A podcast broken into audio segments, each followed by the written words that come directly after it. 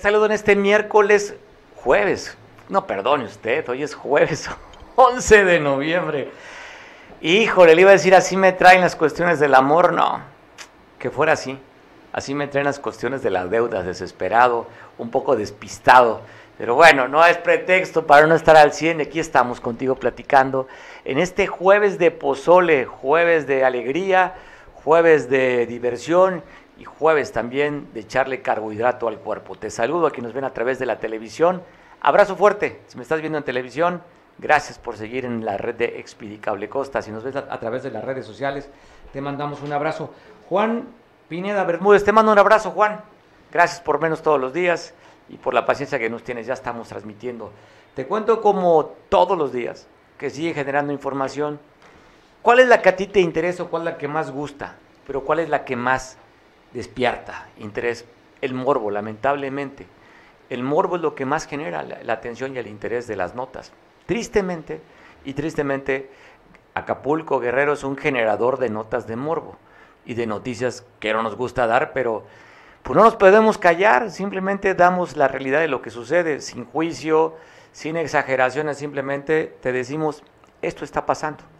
La interpretación se la darás tú, pero quedarnos callados, pues simplemente no podemos. Quedarnos callados nos volvemos cómplices de lo que no nos gusta. Así que tenemos que poner en evidencia, en, en tu interés, lo que sucede, lo bueno y lo malo. Y cuando suceden cosas malas como las de ayer, que no son hechos aislados, como el asesinato del tercer conductor de un autobús de pasajeros aquí en Acapulco, en plena costera.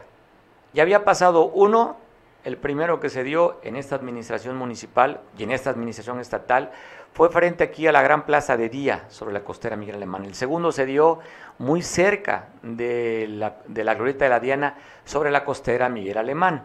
Y ese tercero se da en la costera Miguel Alemán. La diferencia son los horarios. Aquellos habían sido de día, uno poco después de las 11, otro después, poco después de las 12 del día, y este se reporta cerca de las 8 de la noche el día de ayer.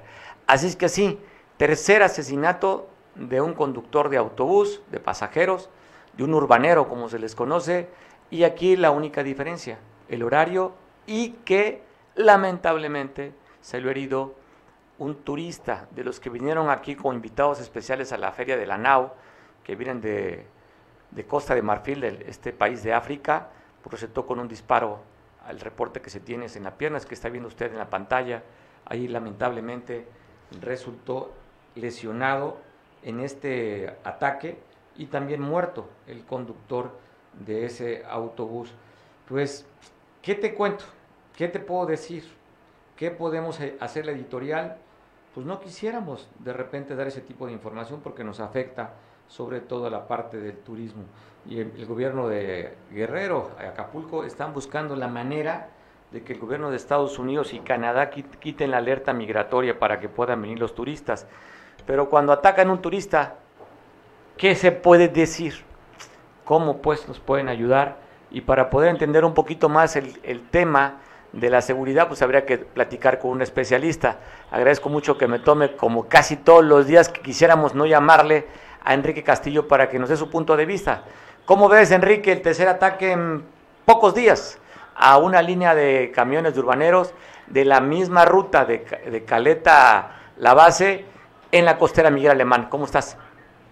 Muy interesante, Mario, agradezco muchísimo. Y sí, como tú bien dices, pues como mi tema es harta, hartamente alto, delicado, pues lo menos que queremos hablar es del tema, pero de ese mismo tema de la violencia pero pero hay que hacerlo, hay que hacerlo porque porque no se vale que el quehacer político neófito de esta gente que acaba de llegar eh, se quiera eliminar o dejar de mencionar porque porque hay un fracaso en el tema de la seguridad, el hecho de que en la costera, Miguel Alemán, que es la calle más importante de, Guerrero, de Guerrero en el tema comercial, estén sucediendo estas cosas cuando ellos quieran, en el momento que ellos quieran, lo hacen.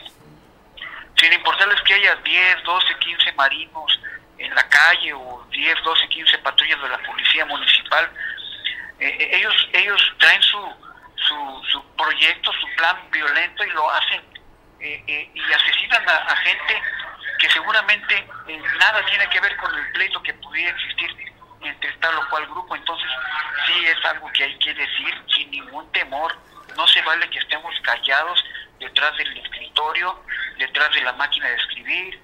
Y, si tenemos la oportunidad de ser escuchados y hay espacios para hacerlo, yo lo voy a hacer cada vez que, me marques. Me toca a mí el caso del mensajero persa, aquel que cuando llega a dar la noticia de que se pierde la batalla, el, el emperador ordena que lo maten porque fue el que llevó el mensaje, pero únicamente llevó el mensaje, no es que le haya perdido la batalla. En este caso, uno como analista de temas de riesgos, pues lo único que hace es presentarle a la opinión pública la situación que uno lee.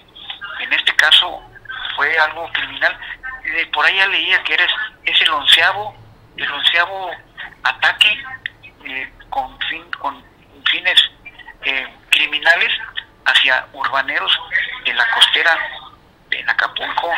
y por allá también hubo uno ahí arriba por, por el área de Caleta, pero creo que ahí lo, llevaron hasta allá. Pero sí, es, es una, subirse a un camión urbano de, ese, de esa es jugar una ruleta rusa, ¿no? Me tocará a mí, eh, sí. Oye, Enrique, y el mensaje también cuando está enfrente del C5 o sea, ahí donde, donde mataron, asesinaron al conductor y salió herido el turista, pues está el C5, donde están las cámaras de videovigilancia, es decir, les vale un soberano comino.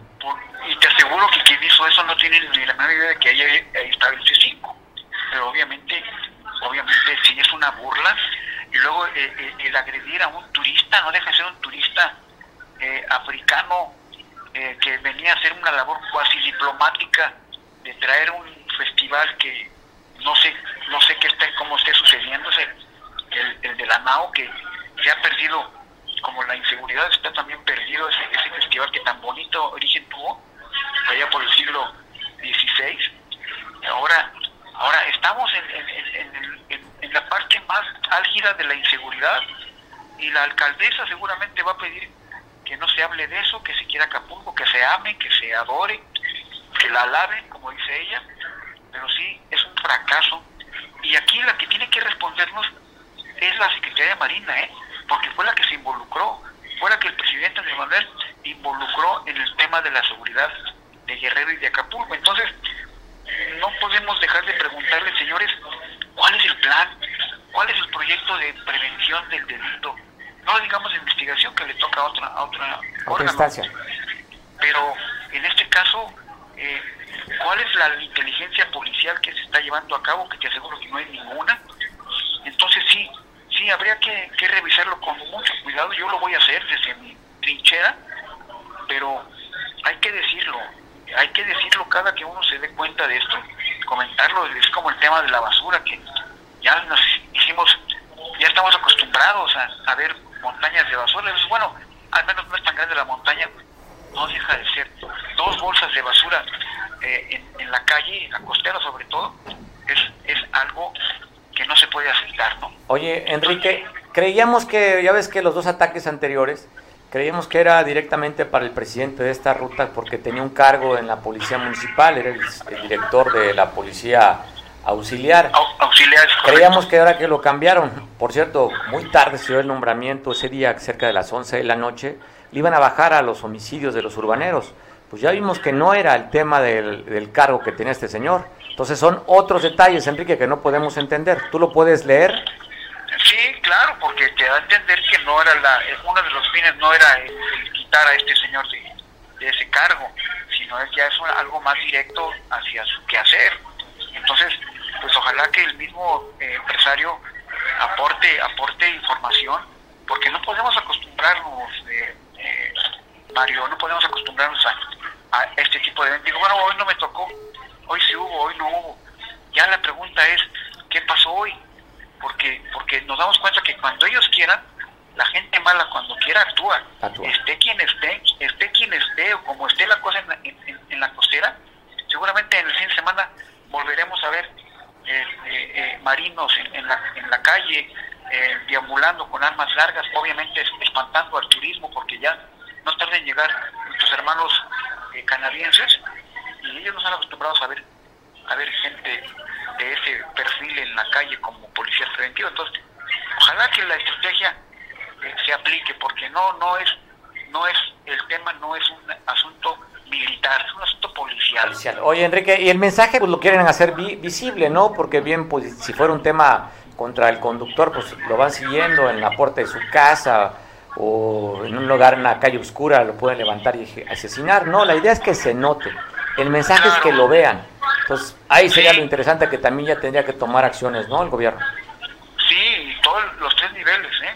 Porque, porque sí, como dices, son mensajes que, que, se escriben con, con sangre inocente, inocente porque digo, de un urbano, ¿qué maldad le puede hacer a alguien, no? Bueno, vamos a esperar las investigaciones, Enrique, a ver si hay alguna respuesta. Te mandamos un abrazo. Gracias por contar conmigo y a tus órdenes. gracias, gracias por la oportunidad de platicar contigo. Oye, vamos a ver, contar esta nota. Es una nota a nivel, a nivel internacional donde un paisano guerrerense en Carolina del Norte se le hizo fácil este gandalla y le robó a sus, a sus paisanos también allá. Te repaso la nota. Mire, lo cacharon, robó iPad, eh, todos los equipos electrónicos, está viendo, cámaras, en fin. Era un guerrerense que le robó otros paisanos mexicanos en, allá en, Carolina del Norte, en Estados Unidos. Así es que, pues bueno, hacemos historia, hacemos nota, ya sabe que pues, que de aquí no hay problema. En Guerrero tenemos eh, para dar y prestar, generando información, algunos que vale la pena de, este, destacar, eh, pero esta, pues bueno, se nos hizo, pues de alguna manera, pues no chusca, porque lo que hizo no fue una gracia, pero simplemente como este le valió gorro a este paisano guerrerense y robó todo esto que lograron detenerlo, está detenido en Estados Unidos y se robó todo esto a los que están trabajando, a estos héroes anónimos que están en la frontera, más allá de la frontera norte, más allá del río Bravo, trabajando y mandando dinero para, para sus familiares, que esto ha hecho que la economía en México no haya fracasado en tiempos de pandemia. Y te quiero compartir también, te agradezco mucho que me tome la llamada, nuestro compañero Damián, nuestro, eh, nuestro apoyo allá en la Costa Grande para que nos platique de este accidente que se dio hoy. ¿Qué tal, Damián? ¿Cómo estás? Platícanos, ¿qué sucedió con este camión Futura? ¿Qué tal, Mario? Buenas, buenas tardes a todos los televidentes también. Sí, este, a las 6.12 de la mañana de este jueves, las autoridades recibieron una llamada al número de emergencias donde reportaban la salida y volcadura de un camión en la línea futura, el cual circulaba sobre la carretera federal Acapulco-Cihuatanejo, y justamente en la curva del punto conocido como el Limonal, la cual está entre la colonia Ramos y el Suchil, ahí en el municipio de Texpan de Galeana, este autobús eh, de la marca Volvo se había salido. Es un autobús eh, marcado con el número económico 2730 y con placas de circulación 365HY9 del Servicio Público Federal el cual venía procedente del puerto de Lázaro Cárdenas, Michoacán, y se dirigía hacia Acapulco con 20 pasajeros a bordo. Los primeros informes de las autoridades indican que el conductor, identificado como Netza, eh, este, esta persona, bueno, habría adormitado Mario al volante y en esta curva, pues ya no pudo tomar bien eh, su carril, se salieron, se sale esta persona con 20 pasajeros a bordo, de los cuales 13 resultaron con golpes, pero no fue necesario su traslado a, un hospital, pero otras siete personas sí. Los lesionados eh, son eh, la, la, señora Yureida, de 42 años, con domicilio en Lázaro Cárdenas. Ella fue llevada con un diagnóstico con heridas en, eh, en un ojo, en el ojo izquierdo, era una herida de gravedad en, el ojo izquierdo. La señora Elizabeth, de 31 años, con domicilio en la colonia Aeropuerto, en Cihuatanejo con heridas abrasivas en diferentes partes del cuerpo. El joven Rubén Orlando, de 27 años de edad, con domicilio en Pecatlán, quien resultó con un diagnóstico de golpes contusos en diferentes partes del cuerpo. Elías de Mesa, de 31 años, eh, también originario de Pecatlán. Y este, también Ricardo, de 31 años, domicilio en Pecatlán. Alfredo Hipólito, de 57 años, con domicilio en Atoyac de Álvarez y por supuesto también el conductor resultó lesionado, el señor Netzar, de 34 años de edad, Mario. Pues sí, porque las imágenes que muy amablemente nos enviaste, estamos viendo que no era una cura pronunciada, entonces se quedó dormido. Ese fue lo que están reportando la autoridad. Así es, Mario, se quedó dormido esta persona que salió de madrugada de allá del puerto de Lázaro Cárdenas y bueno, en esta parte de la carretera, eh, pues no tomó bien la curva, se fue prácticamente derecho, sale de la cinta de asfalto y vuelca sobre un costado la pesada unidad. De acuerdo con el personal de la Guardia Nacional del Batallón de Carreteras, los daños materiales ascienden a los 400 mil pesos, Mario. 400 mil el daño del autobús, fue lo que se dañó Así nada es. más. Así es. Bueno, pues te agradecemos mucho la información, estamos al pendiente en caso que exista otro dato, te llamaremos, te mandamos un abrazo, Julio. Claro que sí, muchas gracias, Mario. Siempre es un gusto saludarte. El gusto es nuestro, hasta allá, hasta la Costa Grande, dando el reporte de Julio César Damián sobre este autobús que el, conductor se quedó dormido y volcó en la carretera muy cerca de Tecpan de Galeana que venía desde Lázaro Cárdenas. Y bueno, afortunadamente para tres pescadores aquí del puerto que habían salido de la bahía, más de dos días estaban ya perdidos. La Secretaría de Marina los logró rescatar sanos y salvos a tres pescadores que afortunadamente pues, no presentan ninguna complicación en la salud, ni nada más que el susto.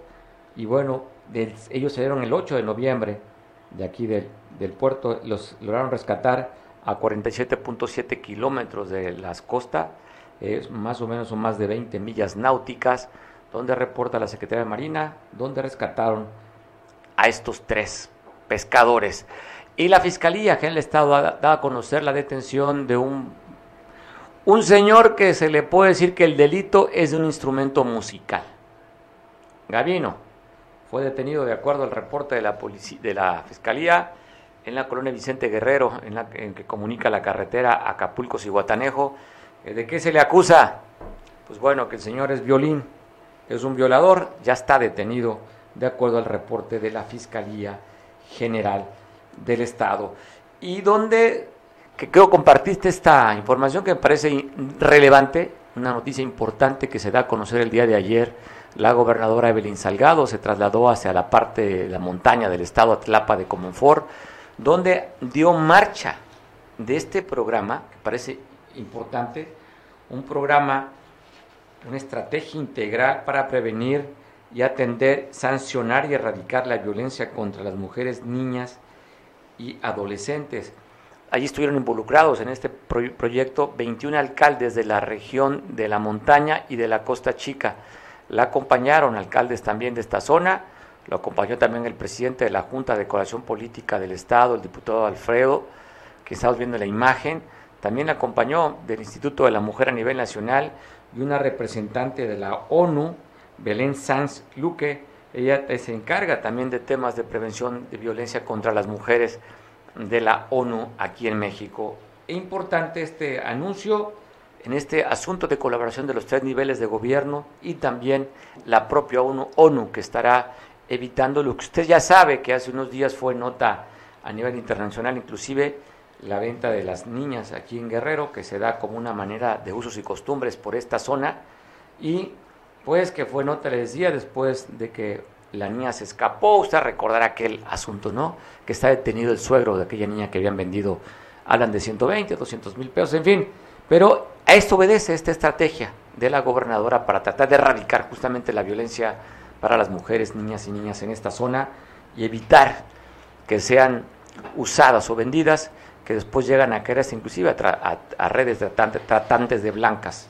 Esta información es importante para este convenio de colaboración con 21 alcaldes, gobierno federal, gobierno estatal y la ONU involucrada en este proyecto para erradicar la violencia.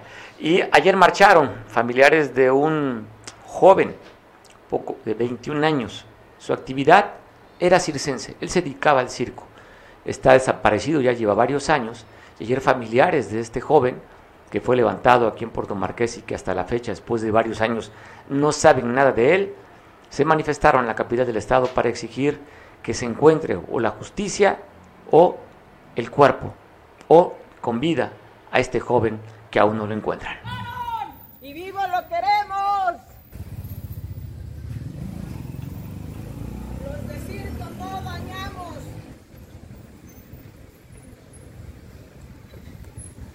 Los de circo.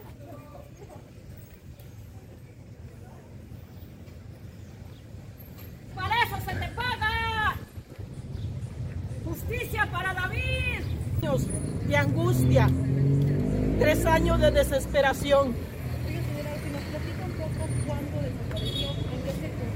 El 3 de agosto, en la playa Puerto Marqués, fueron con mis hijos, mis nietos, mi nieta, fue un grupito a bañarse.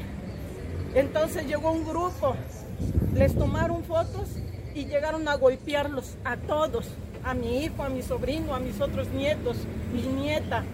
Y nomás a él se lo llevaron el 3 de agosto del 2018. El por qué no lo sabemos. No hay explicación porque somos gente que no nos metemos con nadie. Es la explicación que no podemos tener nunca porque él era un niño muy decente. Se dedicaba a ensayar, a trabajar. Era el payaso del circo, del circo Ataide de los hermanos Morales. No hemos tenido apoyo de ninguna clase, de ninguna clase. Él dejó una niñita de un año ya separado de su esposa, pero él sostenía a su, a su hijita, sostenía a mi hija, que es la madre de él. Entonces, señora, ¿cómo quedamos? Era un sustento de una familia y que le haya pasado esto es cruel. ¿Cuántos años tenía? 20. Agradezco mucho que me tome la llamada del alcalde de San Marcos, Tomás Hernández Palma, cuando dio a conocer esta nueva red de electrificación allá en el municipio de San Marcos. ¿Cómo estás, Palma? Te saludo, buena tarde. Gracias, doctor, eh, doctor Mario, perdón. Eh, estoy bien, gracias a Dios. Justamente me agarras acá al pie del río Papagayo, visitando mi sistema de agua. Eh, pues que estamos eh, pues necios en poder llevar agua de mejor cantidad y calidad a la cabecera municipal.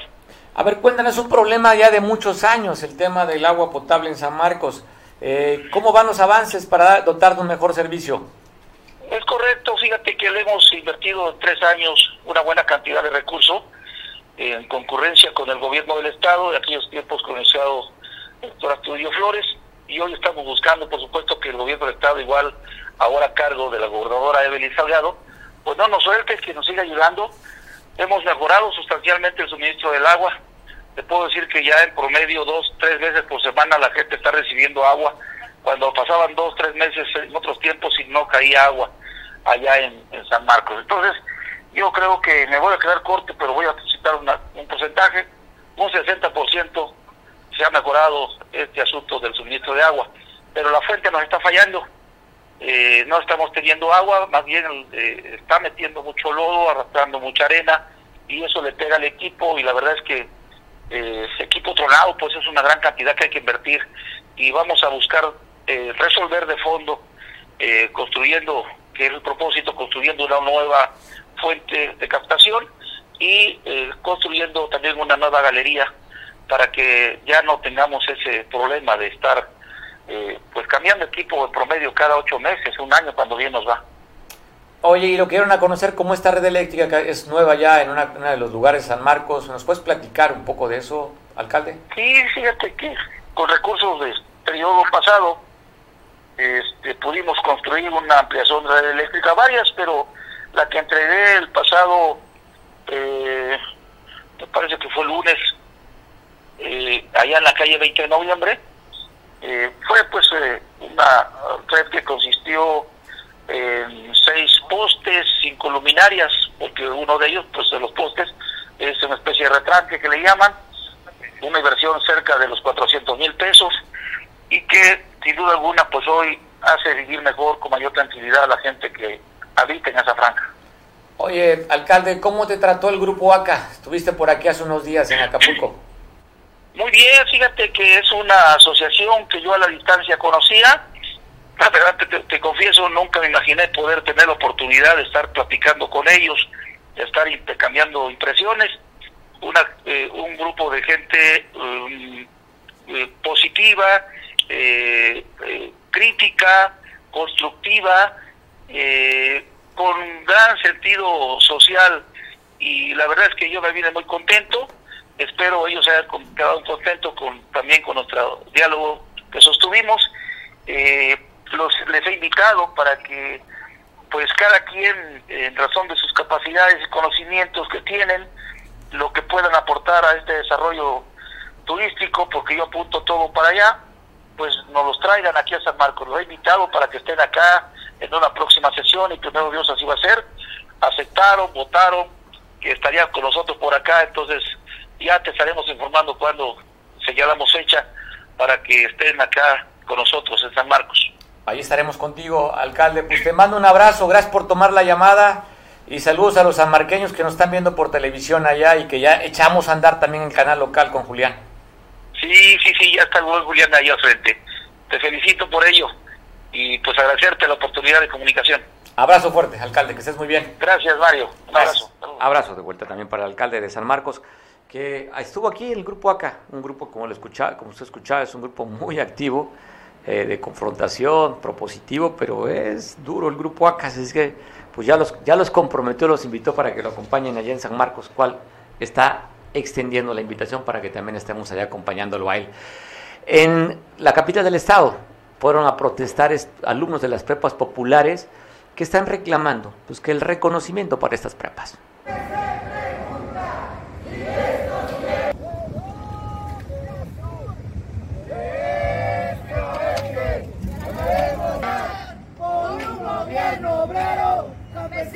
popular.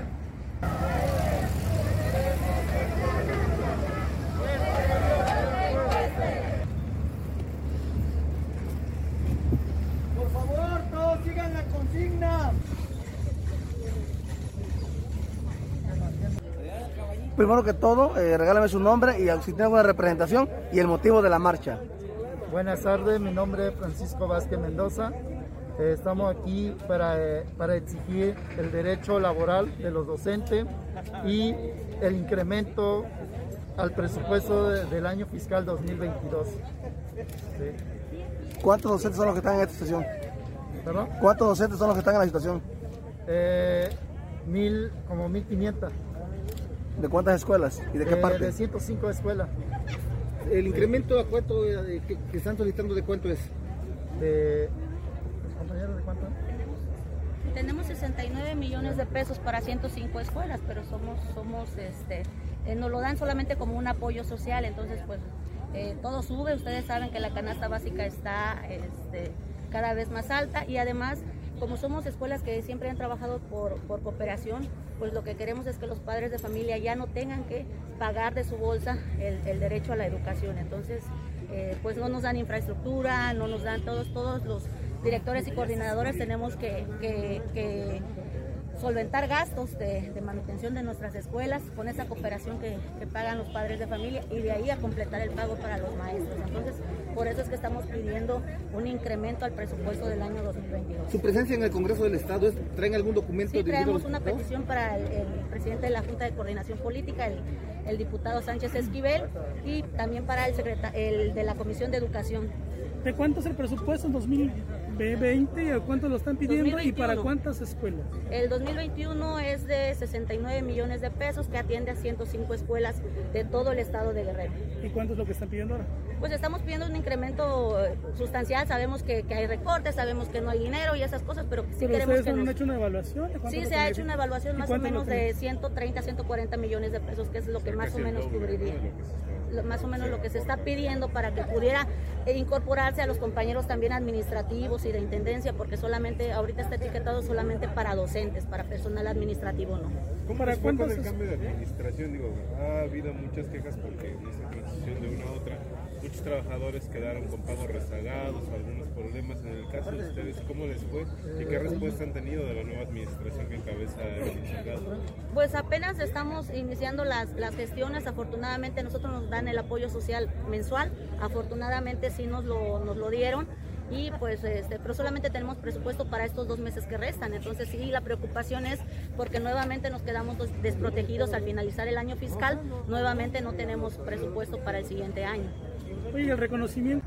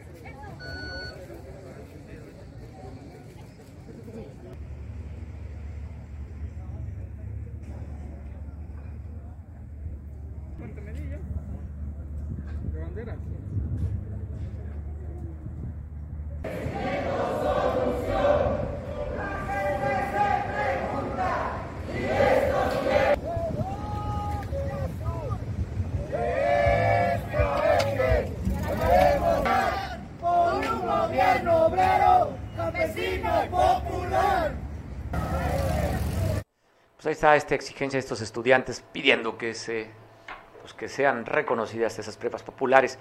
Oiga, ya pues usted está desempleado y quiere ser fiscal general del Estado, ya está abierta la convocatoria a partir de ayer. El Congreso del Estado mandó la convocatoria que es a partir del día 11, el día de hoy, están recibiendo documentación hasta el 25 de noviembre, excepto los días como tres o cuatro días que no son hábiles, pero usted puede llevar con su documentación de 9 a 3 de la tarde, le digo, cierra la convocatoria el día 25. Eh, si usted tiene, primero están pidiendo que sea un abogado, primero mexicano, no importa que no sea guerrerense, nacido en México, que tenga más de cinco años viviendo en el Estado, que tenga su cédula profesional como licenciado en Derecho. Digo, si no tiene usted la carrera de licenciado en Derecho, no sé en CONAMAT en qué tiempo le entreguen su licenciatura en Derecho, pero si ese requisito no lo tiene, vaya a CONAMAT, ahí lo puede encontrar, no sé qué tiempo se lo den, pero puede cumplir con el requisito, cuando menos ahí. No dicen que universidad tampoco, nada más que tenga su cédula profesional. Le doy nada más ese tip, si usted le interesa. Eh, ¿Qué le dice también aquí? Pues bueno, que tenga usted una solvencia moral, que no haya sido detenido, ni tenga antecedentes penales, y que, sea que usted tenga alguna especialidad en estas cosas. Y la otra, que no haya sido ni líder de partido, ni que haya sido candidato de tres años a la fecha. Son parte de los requisitos por si usted quiere ser fiscal general del Estado. Van a tomar las solicitudes, las van a analizar, platicar al Congreso para mandarle a la gobernadora, la gobernadora mandará una terna y de ahí pues las entrevistas a esta terna en el eh, va a ser en la comisión, me imagino de seguridad, no sé cuál será, para platicar con los tres aspirantes que va a mandar la terna a la gobernadora y de ahí saldría el próximo fiscal general del estado. Así es que abierta la convocatoria a partir del día de hoy hasta el 25 para que usted si quiere ser fiscal ya lo sabe. Oiga, yo te quiero pasar imágenes de lo que fue el festejo en este marco de la NAO, que va a ser una semana, que aquí comentamos esos días con la secretaria de Desarrollo Social del municipio, que está encargada, esta secretaría, de llevar a cabo el festejo de la NAO eh, aquí en Acapulco, nos había dicho que era itinerante. Ya estuvo en el Coloso, y esas imágenes que te voy a pasar son las imágenes que se dieron en la parte poniente allá en pie de la cuesta se dio este evento con la gloriosa Luz Roja de San Marcos.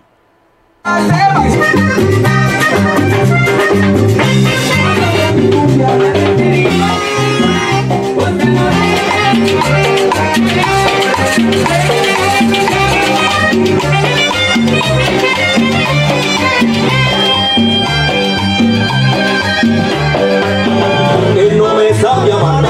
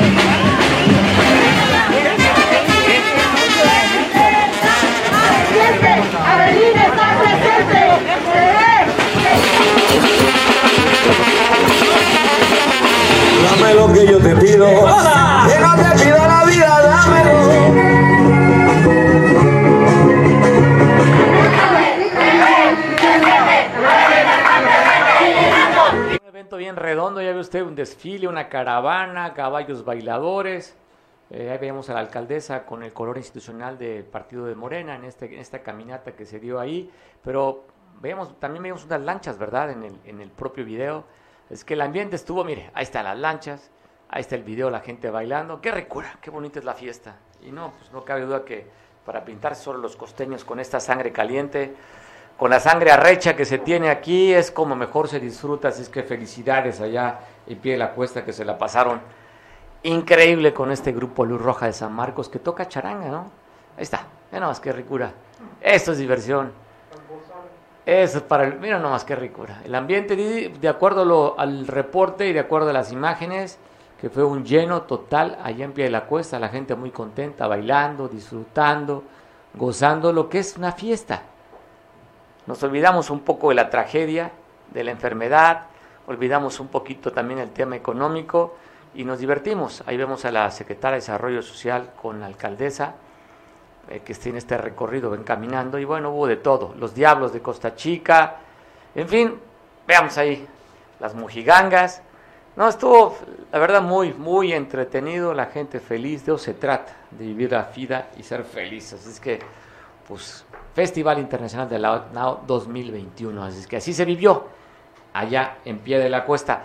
Cambiando de información, ya ve que el recorte que se dio de acuerdo al presupuesto que viene, del presupuesto que propuso la Secretaría de Hacienda del Presidente de la República a la Cámara de Diputados, en la que no se requiere una mayoría calificada, con mayoría absoluta que tiene el Morena y sus aliados, pusieron para adelante en lo general, con más de mil reservas que estarán discutiendo ya en, el Congreso de la Unión, en el que pues ni una coma le van a mover y ¿Qué costo político le puede tomar al presidente de la República y al partido en el gobierno cuando pues los partidos de oposición estaban pidiendo mover algunos algunos este apartados?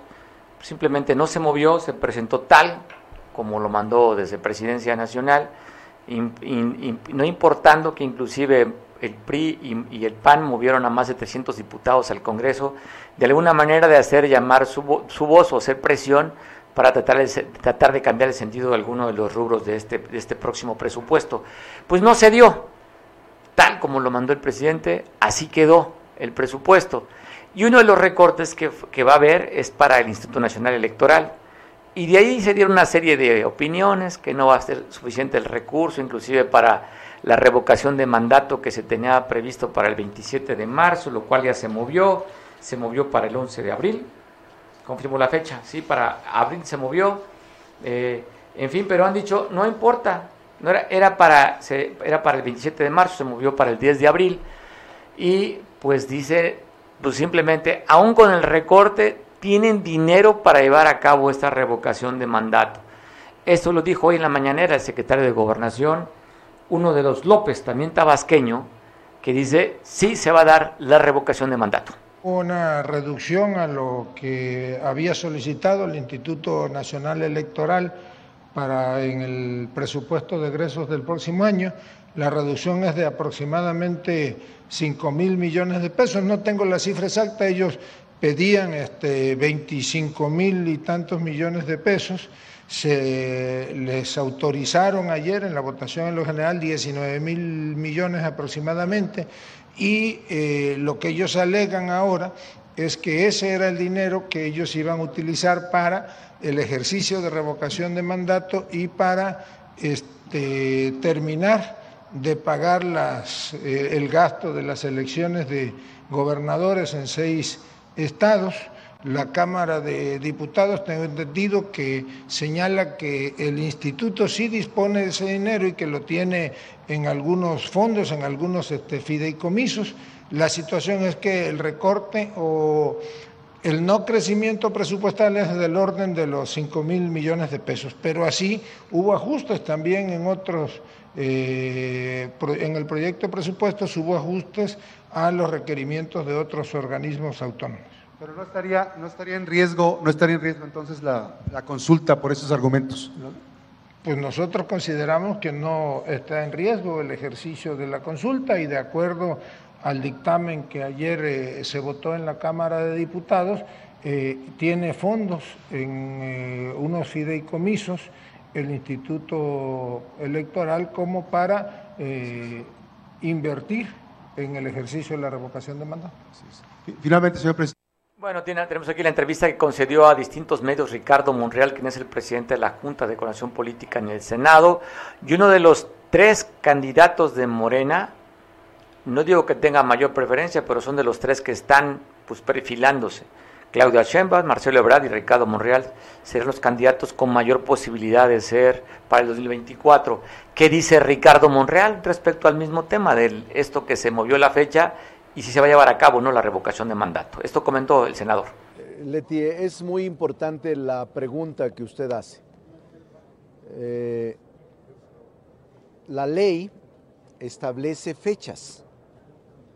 Sin embargo, cuando se acudió por la vía de la impugnación al acuerdo del INE que recordarán ustedes, eh, negaba la posibilidad de las firmas recolectadas en papel y no en digital en todo el país para que se estableciera la opción que la ley establece, al resolver el Tribunal Electoral en una de sus resoluciones, en uno de los puntos resolutivos, eh, posibilitaron el que modificaran las fechas en razón de los ajustes que el Tribunal Electoral realizó.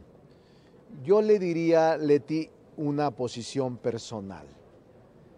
Eh, que comprendamos al INE y dejemos que las fechas se ajusten, no solo para la uh, recabación de firmas, para solicitar la revocación, sino para uh, hacerlo en abril, el 10 de abril, en lugar del 27 de marzo. El 10 de abril incluso es una fecha histórica. Lo que se había pretendido era que el 21 de marzo fuera una fecha histórica eh, por el natalicio de Benito Juárez. Ahora el 10 de abril es el asesinato, si mal no recuerdo, de Zapata.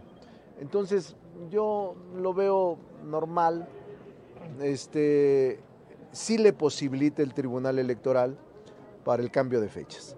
Y no importa. No importa. Sí, no importa creo que por el fin que se persigue, nada se pierde con 10 días más. No, no creo que sea un...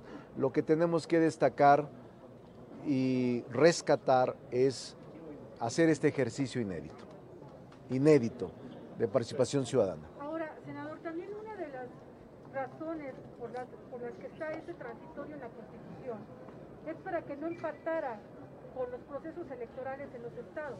Sí. Y ya en abril ya está muy cercano. Ya están, ya están incluso en campaña.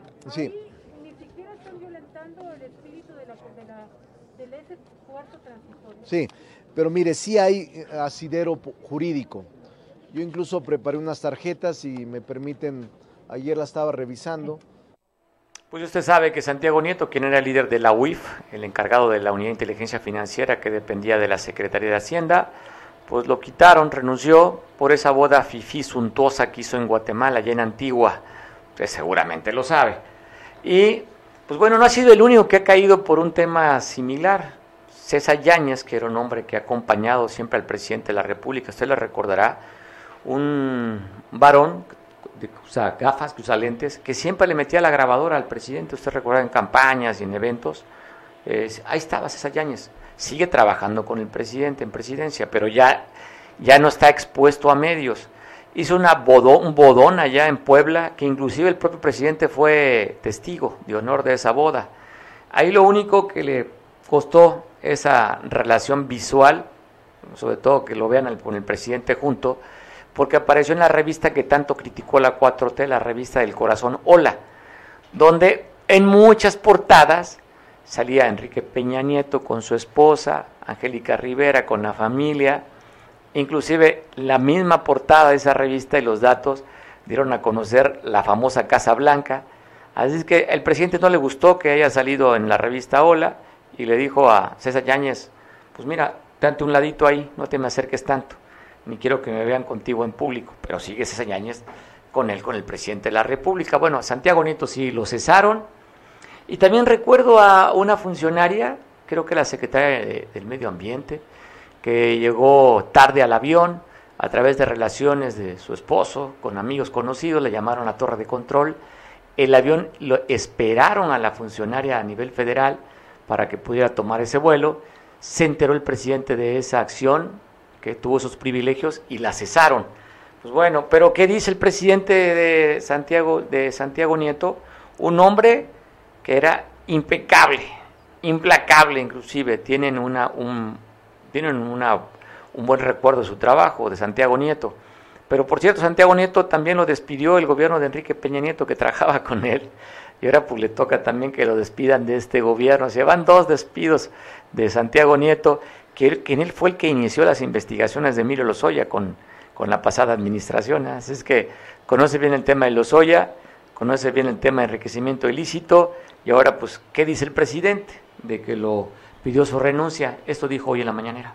Nieto es un abogado eh, profesional, recto, le tenemos mucho respeto, pero no podemos tolerar ningún acto de extravagancias, ningún acto que vaya en contra de la austeridad republicana. Es Juárez. El funcionario tiene que aprender a vivir en la justa medianía.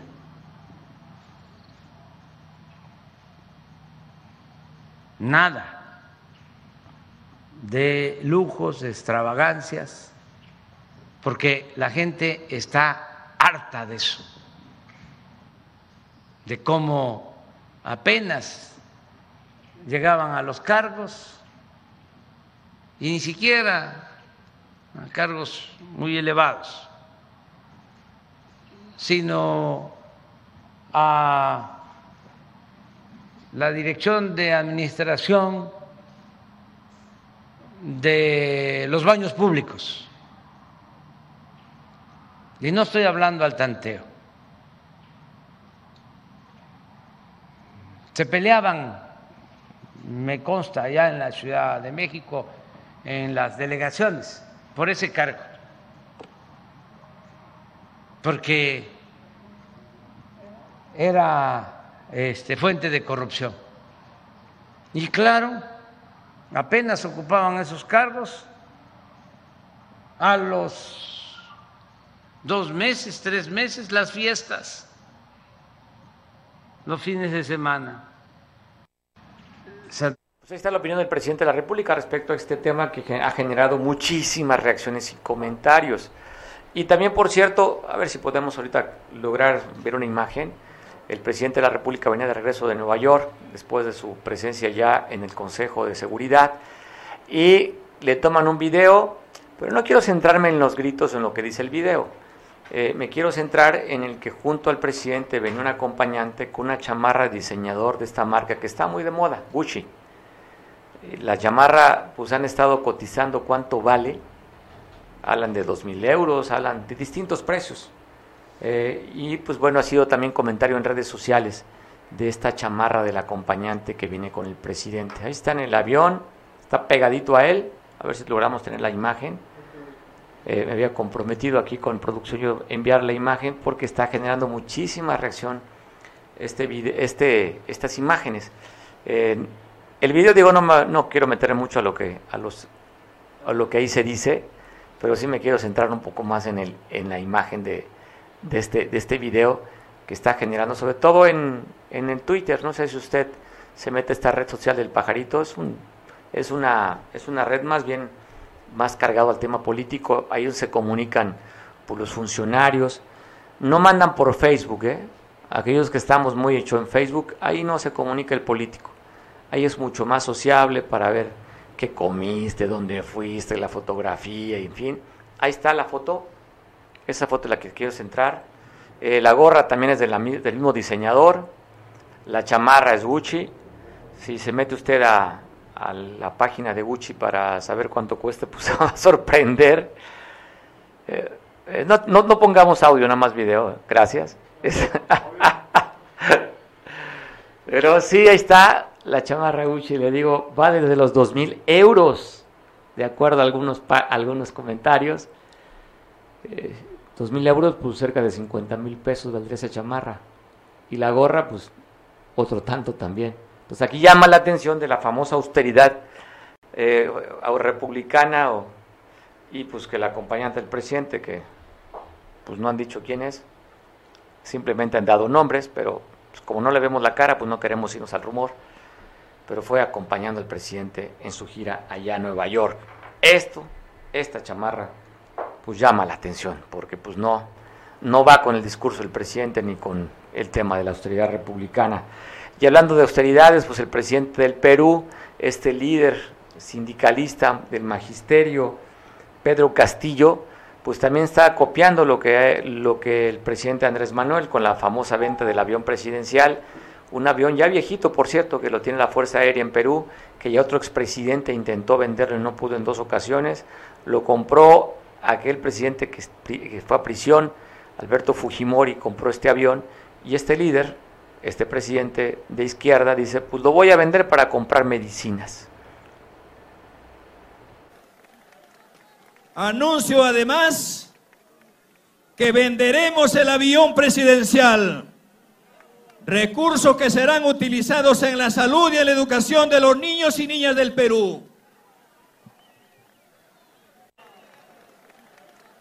Anuncio además que venderemos el avión presidencial, recursos que serán utilizados en la salud y en la educación de los niños y niñas del Perú. Ya sabe que todo es símbolo, ¿no? Y cuando vemos ese señor que vino aquí, a, ese presidente que vino aquí a México con las famosas CELAC, igual llegó con el sombrero que trae, un sombrero de una copa muy alta. Y hablando de sombreros, ya sabe que aquí en Guerrero también hay una imagen del sombrero. Claro, mucho más bonito que esto, y quien lo trae lo luce mucho más que el presidente de Perú. Pero son símbolos que habría que estar pendientes de cómo se utilizan y también son parte de una identidad y de una campaña. Así es que el señor trae su sombrero, el que dice que va a vender este avión viejo, a ver quién se lo compra, que lo trae la Fuerza Aérea, pero ya escuchaba usted el discurso y el aplauso de la gente que lo acompaña. ¿Cómo va a estar el clima para estas próximas 24 horas? Pues tenemos para usted el video de lo que dice el subsecretario de Protección Civil, Roel Ayala, de cómo viene el clima para el Estado de Protección Civil del Gobierno del Estado de Guerrero le informa las condiciones que prevalecerán este jueves 11 de noviembre del año 2021. Una masa de aire frío modificada mantendrá un ligero descenso en los valores de temperatura por la madrugada e inicios de la mañana, principalmente sobre las partes altas de las regiones norte, montaña y centro, así como viento ligero de componente norte que incrementará la sensación de fresco o frío en las partes altas. Por otra parte, una muy ligera entrada de aire marítimo tropical procedente del Pacífico favorecerá cielo despejado con medios nublados aislados durante la mayor parte del día, excepto sobre la parte alta de la Sierra Madre, en donde a partir de mediados de la tarde se registrará cielo medio nublado y nublado en la región Sierra, con probabilidad de ocurrencia de precipitaciones dispersas y tormentas locales muy dispersas. Los valores máximos de temperatura se registrarán en la región Tierra Caliente de entre 34 y 36 grados Celsius y de entre 32 y 34 grados en el área de Xochihuehuetlán y así como de la franja costera, excepto en el área de Atoyac, en donde serán de 33 a 35 grados Celsius. Los valores mínimos se registrarán en la madrugada entre 9 y 11 grados en las partes altas de la región Sierra y el extremo occidental de la región Centro, y de entre 12 y 14 grados en las partes altas de la región Montaña y extremo norte de la región Norte. Tenga precaución con los cambios de temperatura. Como información general, se mantiene en vigilancia el Frente Frío número 8 el cual se localiza este inicio de mañana sobre los extremos norte y noreste del país. Se prevé que en las próximas 36 horas la masa de aire frío que lo impulsa refuerce el descenso de temperatura en la entidad guerrerense. Manténgase informado por medio de las redes sociales de esta Secretaría de Protección Civil. Oye, la comunidad este, artística y política, sobre todo el PRI, están preocupados después de que dieron a conocer la nieta de Carmen Salinas, quien se encuentra grave esta mujer de 82 años, que tiene un arrastre popular tremendo, que hizo películas como que el personaje le decían la corcholata, eh, le gusta el albur, muy popular, tan popular que el PRI la llevó a, la, a, ser diputada federal, ella seguidora de Chivas, muy identificada con el equipo de Chivas, te dio a conocer la nieta que le dio un derrame cerebral y se encuentra en estado de coma. Carmen Salinas, grave en un hospital. Así es que pues los seguidores están preocupados, los políticos del PRI también están preocupados por la salud de Carmen Salinas, un personaje pues muy popular, muy, muy popular, es, con su personalidad, que usted ya la conoce, ha hecho obra de teatro también, recuerdo que la última vez que la fui a ver vino aquí a Acapulco a presentar, estaba una obra de teatro que venía creo que los, con un tema, ¿con cuál? No escuché bien la producción en el monólogo. No, la vi con los Mascabrothers haciendo algún tema de política, parodia política a Carmen Salinas. Bastante buena, bastante buena, bueno, divertidísima. Siempre fue Carmen Salinas. Hoy está debatiéndose entre la vida y la muerte con este derrame cerebral. Oiga, recomendación, estamos en el Buen Fin a partir de ayer, empezó el Buen Fin y termina para cuándo producción? 16. 16, una semana del Buen Fin. Ojo, tenga mucho cuidado, hay trampas. Eh, hace unos días fui a una tienda esta donde es un restaurante, tiene también ahí, vende productos, esta tiendita de los dos búhos. Compré un chocolate que soy adicto al chocolate, entre, entre otras adicciones, eh, un chocolate importado, vale más de 100 pesos la barra de chocolate, la tenían al menos del 70%. Me compré varias y como me costó barata, ya sabe, pues no la cuidé mucho, ¿no? Ah, pues acabo, pagué poquita por ella. Intenté ayer, fui de nuevo este, a este lugar, para volver a surtirme el chocolate en pleno buen fin. Y ojo, ya no está al 70, está al menos 20% de descuento. Así es que checa tú las promociones, no te vayan a sorprender. Está ahí, inclusive lo está dando a conocer Profeco, te informa y te protege, sobre todo para las compras en Internet. Ahí está, la dirección electrónica debe contener las letras HTTPS para que si tú compras en Internet es una compra segura Así podrás proteger la integridad y la confidencialidad de tus datos personales. Un candado cerrado o una llave al hacer el clic en ellos debe aparecer en el certificado de seguridad vigente que cuente con domicilio en México para que la Profeco pueda intervenir y apoyarte en caso de incumplimiento. Compara precios, eh, comprueba que los datos del recibo y comprobante de factura electrónica de compra coincidan con el bien, producto o servicio adquirido captura y guarda las imágenes de la oferta y o promoción, así como el procedimiento tu compra y pago. Están recomendándote porque ya sabe que el e-commerce ha aumentado muchísimo. Yo creo que algunos en una, parte de nuestra vida hemos comprado a través de línea o por internet. Si yo pregunto a las nuevas generaciones, ¿usted ha comprado a través de internet? ¿Usted nueva generación? ¿Producción? Ah, pues no, ya sabía la respuesta. Si le pregunto a los de mi generación, algunos osados que sí hemos hecho compras por internet, pero todavía tiene, tenemos temor de que nos puedan clonar la tarjeta, que no sea una compra segura, que nos vayan a timar. Por eso es que Profeco está mandando ese tipo de recomendaciones para que usted, pues bueno, de acuerdo al boletín que leí, sigue estas recomendaciones. Jueves de pozole, hoy jueves 11, hay que comer, hay que disfrutar los placeres de la vida, usted ya los conoce, no se los tengo que decir. Leemos los placeres de la vida. Jaja, ja, dice aquí producción. No, ya te lo sabes. ¿Cuál es tu placer? Porque a lo mejor el placer no coincide con el mío. Cada quien tenemos nuestros propios placeres. Y hay unos, hay unos vicios que son inconfesables. Los vas a confesar, me dicen que iban a confesar un vicio inconfesable. Hay pecados que son inconfesables. Así es que de esos vicios, esos pecados inconfesables, pues no sé si los quieras hacer, menos si los quieras platicar, porque a veces los hacemos, pues no los platicamos. Por eso son inconfesables. Así es que disfruta de tu día, disfruta de tu jueves, come, bebe. ¿Qué más con C? Camina. ¿Qué más con C? Bueno, disfruta el jueves, pásatela rico. Vamos al pozole, yo sí voy al pozole, yo sí voy al mezcal. Voy a cumplir con mi obligación como guerrerense, que este día no debe pasar sin eso. Te dejo en, en, la, noticia, quien nos está viendo a través de la televisión por la red de Cable, Cable Costa. ¿Quieres informarte qué pasa en la Costa Chica? Quédate con Julián. Te veo mañana en punto de las 3. Buen provecho.